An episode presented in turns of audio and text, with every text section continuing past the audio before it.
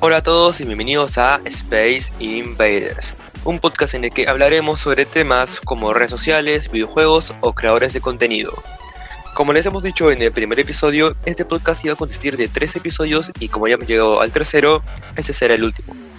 Pero no se preocupen, porque pueden haber sorpresas. Y bueno, como ya saben, me acompañan Flavio, Jean-Paul y Rodrigo para conversar a, a lo largo de esta media hora de capítulo.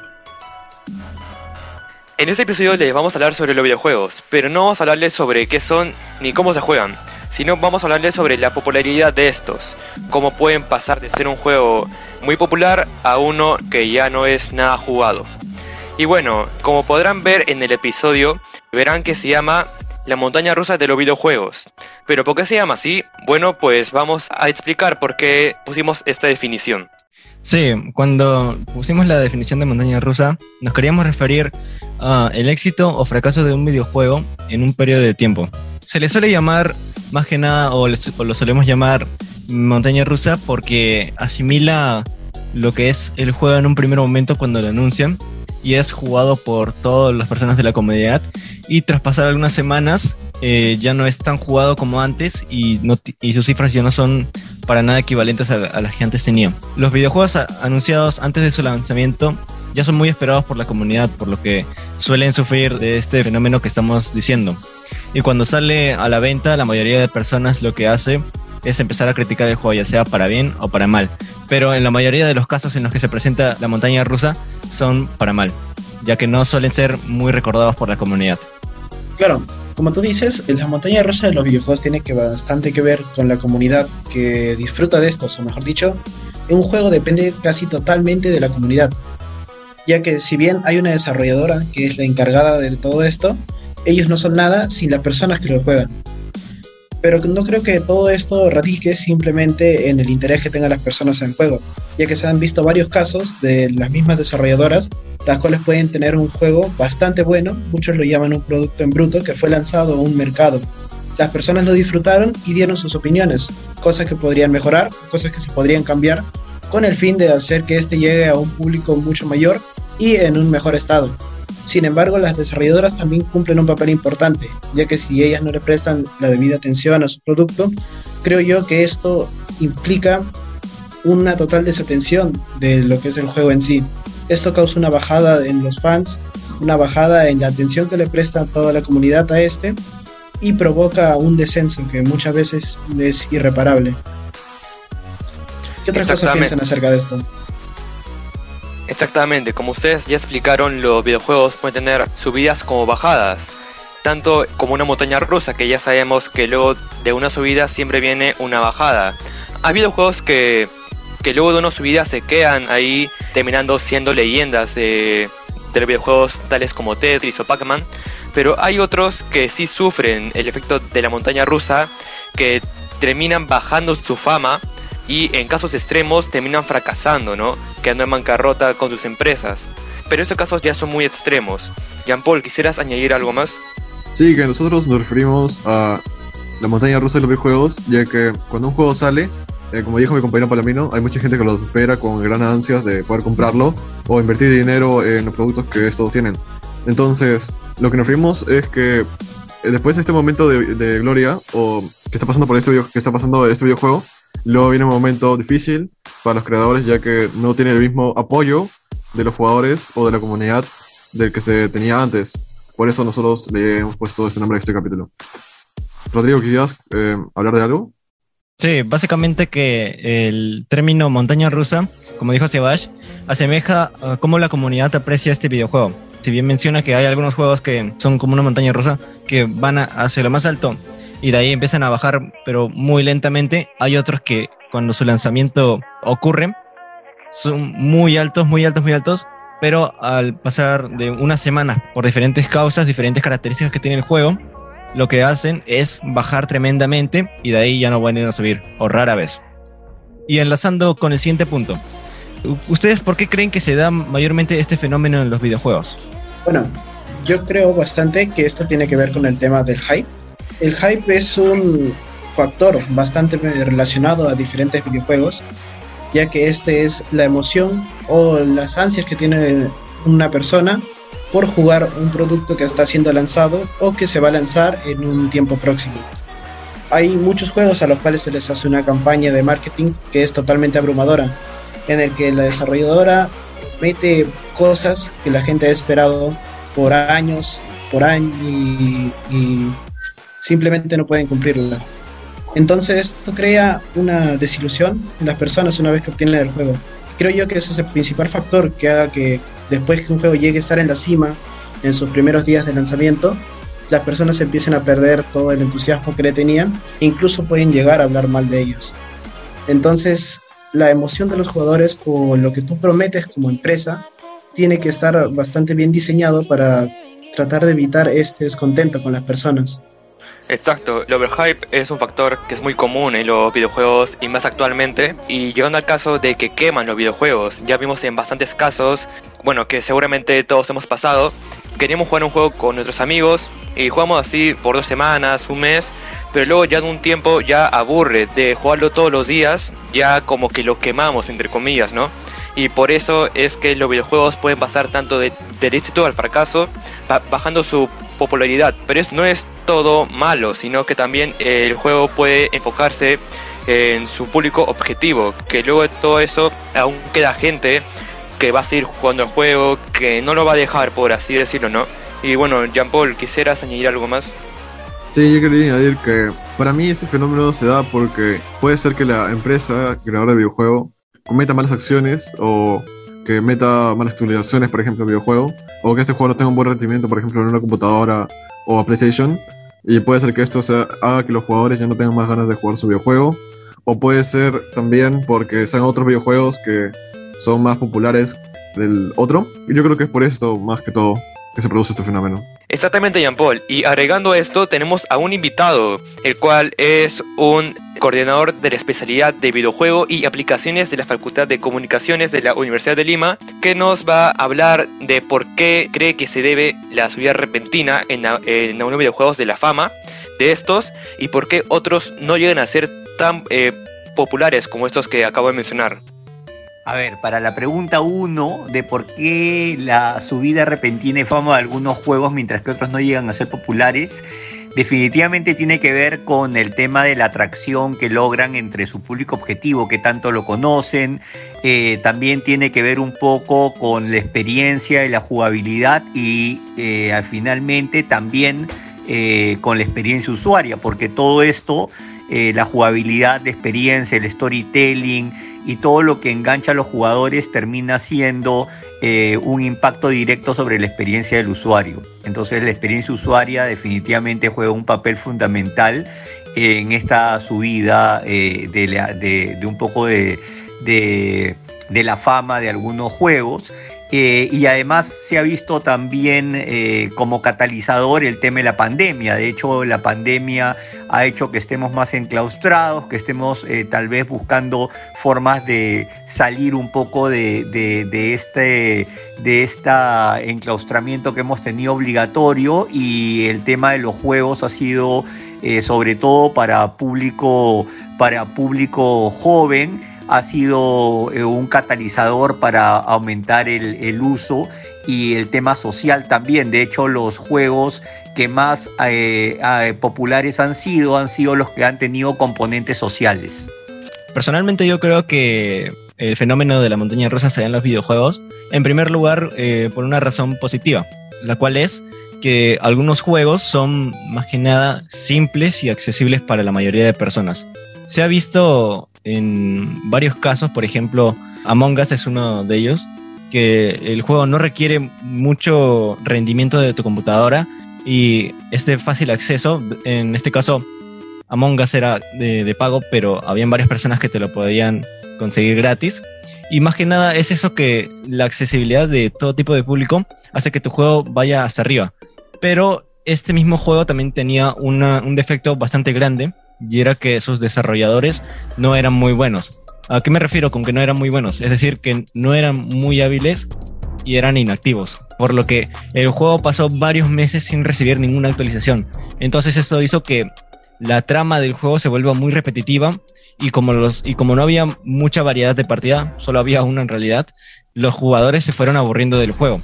Entonces esto hizo que eh, Among Us bajara drásticamente de lo que eran sus antiguas cifras a lo que se conoce ahora, que solo tiene unas cuantas miles de, personas que lo están streameando. Luego, creo que las competencias también son bastante críticas en este mundo de los juegos y más si se da este fenómeno de, montañas rusas. Por ejemplo, podría, podríamos ver que en el juego de Apex, eh, varias personas cuando oyeron su lanzamiento se fueron a ese juego.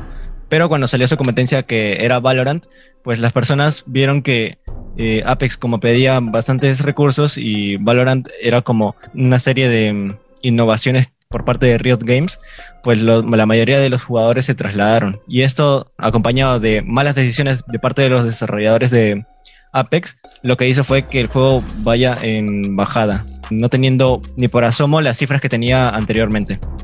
Y bueno, esto lo relaciono más que nada también con la comunidad, debido a que gracias a ellos podemos criticar si un juego es eh, un éxito o un fracaso, por lo que llegaríamos al tercer punto, en el cual, en el cual consiste en qué tan influyente creen ustedes que es la comunidad en el éxito de un videojuego.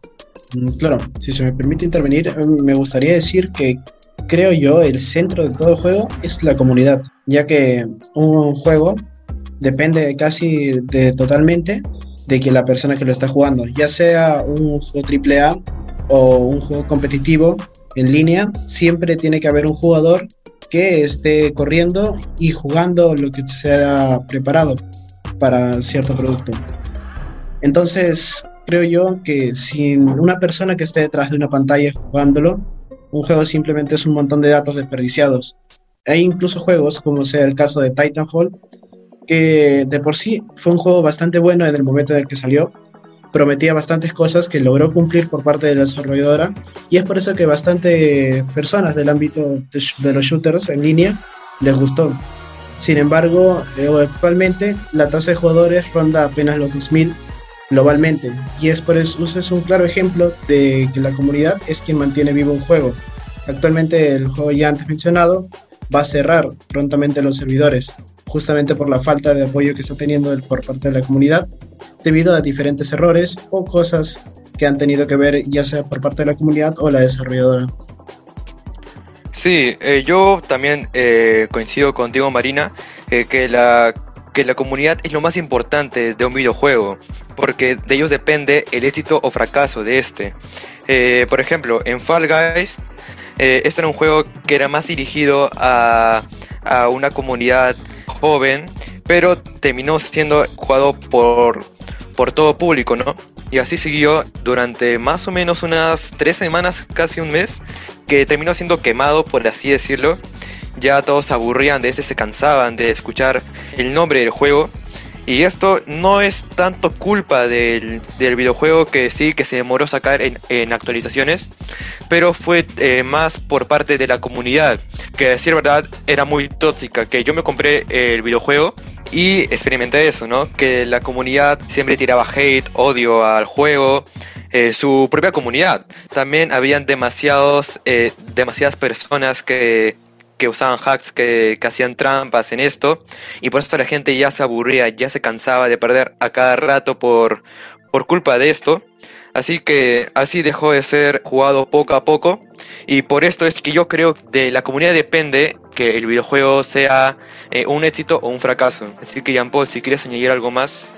Sí, yo quería añadir de que estoy de acuerdo con ustedes, ya que la comunidad debe ser algo que unos creadores de videojuegos deben preocuparse antes de lanzarlo, porque si un juego no tiene una comunidad estable que, que haga que sus números sean estables, tengan ingresos cada mes y que no el juego no se vaya a la ruina, por así decirlo, yo creo que eso sería muy importante y esto haría que el juego y la comunidad ambos sean beneficiados. Quise dar un ejemplo de Valorant, eh, CSGO y Fortnite, ya que yo creo, yo creo que estos juegos son los que más personas tienen en la comunidad y no tienen tanta toxicidad en comparación a otros juegos.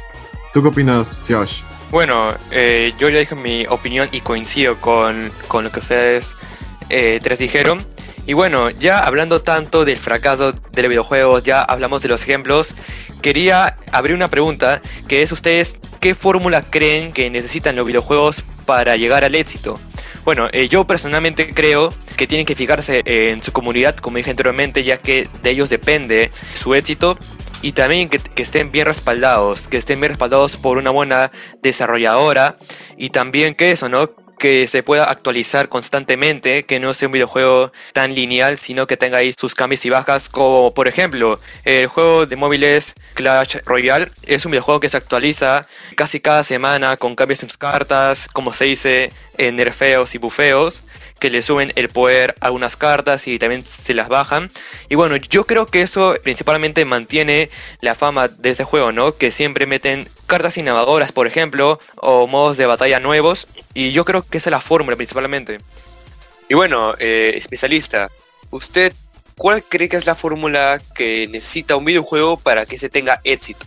En el punto 3, eh, la fórmula para que un videojuego mantenga una alta popularidad por un largo periodo de tiempo, yo creo que eh, tiene que ver con que cada vez mejore la experiencia usuaria y además que genere contenido eh, nuevo que mantenga enganchado a los jugadores. Es decir, el tema de afinarlo, de generar nuevos niveles, de, afinar la historia, eh, de, aumentar, por ejemplo, todo lo que va alrededor de juego, el tema del storytelling, eh, tal vez incluyendo hasta productos del mundo real que estén asociados con el videojuego. ¿No? que permita que el usuario eh, se vuelva más fiel al, al, videojuego a lo largo del tiempo. ¿no? Entonces, eh, definitivamente eh, no es que se lance el juego y ahí termina, sino ahí es como el inicio realmente de ir viendo cómo se comportan los jugadores, cómo es el tema tal vez social, cómo aprovechar este tema social dentro, de, dentro del juego y irlo afinando cada vez más. Yo creo que eso tiene, tiene que ver con un poco la, el hecho de que se mantenga popular a lo largo del tiempo, ¿no? Gracias, especialista. ¿Alguien más quiere añadir eh, sobre cuál cree que es la fórmula que necesita un videojuego para triunfar? Sí, principalmente una parte de lo que ha mencionado Sebash, que el videojuego básicamente se resume en que los desarrolladores, eh, la comunidad, todos básicamente deben ser constantes para que el juego pueda seguir desarrollándose y avanzando sin, desarrolladores que se interesen por, su juego, como Geometry Dash, eh, podríamos ver que si no fuese por la fiel comunidad que tiene Geometry Dash y por la herramienta que le permite crear sus propios niveles, este juego ya estaría más que muerto. Debido a que, por ejemplo, casos en los que se muestra que los desarrolladores no están activos, como Among Us, vemos que el juego va en bajada por la monotonía. Y otro punto también que me parece muy bueno es que si los desarrolladores hacen caso a su comunidad o ven que interactúan con, con ella, se puede generar una química que es muy saludable para el juego debido a que tus jugadores se van a interesar en él, debido a que se sienten atendidos y saben que la empresa lo está haciendo como de alguna manera bien. Esto podría ser el caso de Fortnite, que hace más de tres años ya había salido en, tanto en su fase beta en su fase de desarrollador y hasta ahora sigue siendo uno de los juegos que mueve más comunidad, dado a que los desarrolladores han hecho diferentes estrategias en las que proporcionan skins de gente famosa a la que la comunidad quiere, de cantantes, youtubers, de algunas series como puede ser Naruto o Ricky Morty. Esos son pequeños detalles que los desarrolladores hacen, pero que a la comunidad les encanta. Puede ser el tema de Travis Scott, la skin de Gref, skin de creadores de contenido famosos. Estas son cosas que más que nada la, la, comunidad aprecia. Y, verdad, y ahora que se me acaba de ocurrir un maravilloso ejemplo de por qué ocurre la montaña rusa en algunos juegos, puedo traer el caso de Among Us y Fall Guys, que hace un rato lo mencionaste y me acabo de acordar, que Fall Guys sí, era una dinámica que no habíamos experimentado antes, era bastante innovador pero lo que pasa es que Fall Guys se tenía que pagar, se tenía que pagar alrededor de 40 soles y lo que pedían sus gráficos no era muy accesible para la mayoría de personas. Entonces lo que pasa es que este juego, debido a su comunidad, como ya mencionaste, Sebas, a que no, a que los desarrolladores eran novatos y no agregaban mucho, debido a esto surgió una competencia que fue impulsada por los mismos creadores eh, llamada Among Us. Entonces, esto, este juego Among Us eh, lo que hizo fue que sacara a toda la comunidad que estaba enfocada en Fall Guys y la llevara a su juego.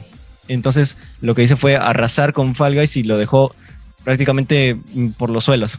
Y eso más que nada fue una de las razones por las que Fall Guys, mm, por las que Fall Guys cayó. Luego, regresando al tema de cuáles serían las fórmulas de un juego exitoso, yo creo que con la que me quedaría, y es una que voy a agregar, es que los desarrolladores de una empresa pueden interactuar con los creadores de contenido relacionándolos a las redes sociales. Puedo nombrar la técnica de Epic Games o los desarrolladores de Fortnite que contactaron con muchos creadores de contenido hispanos y angloparlantes.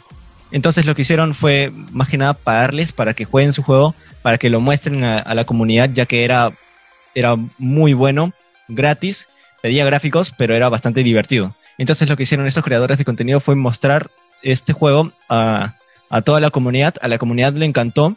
Y Fortnite ya no tuvo que pagar otra colaboración, tuvo que pagar otro video para que le enseñen a los creadores de contenido para que, para que los vean jugando, sino que los mismos creadores de contenido se engancharon al juego porque era muy bueno y gratis. Y solitos ellos empezaron a crear eh, contenido de este mismo juego, aumentando más la popularidad de Fortnite llevándolo a donde está ahora. Y bueno, pasando al último tema, me gustaría que hagamos conclusiones con ejemplos de juegos que han experimentado este fenómeno de la montaña rusa. ¿Te gustaría empezar, Flavio? Claro. Bueno, este ya lo han mencionado bastante y me gustaría hablar entonces como un ejemplo acerca de Among Us. Es un concepto bastante nuevo acerca de todo lo que se venía viendo en la senda de los videojuegos. Después de un año en el que los juegos competitivos estuvieron reluciendo bastante, Creo que fue una fórmula diferente que atrajo a bastante gente por la manera calmada en la que se podía jugar y asimismo tener un rato de diversión con tus amigos sin necesidad de estresarte tanto en el proceso. Bueno, yo también quería mencionar un ejemplo de un videojuego que ha pasado por el éxito y fracaso, que es nada más y nada menos que eh, Pokémon Go. Este juego en 2016 fue muy exitoso por, porque era innovador, ya que, que este juego te pedía salir de tu casa y explorar los alrededores para encontrar Pokémones y experimentar lo que pasa en la serie, ¿no? Que es capturar a estas criaturas. Y bueno, lo que pasó con este juego que fracasó es lo mismo que fue quemado.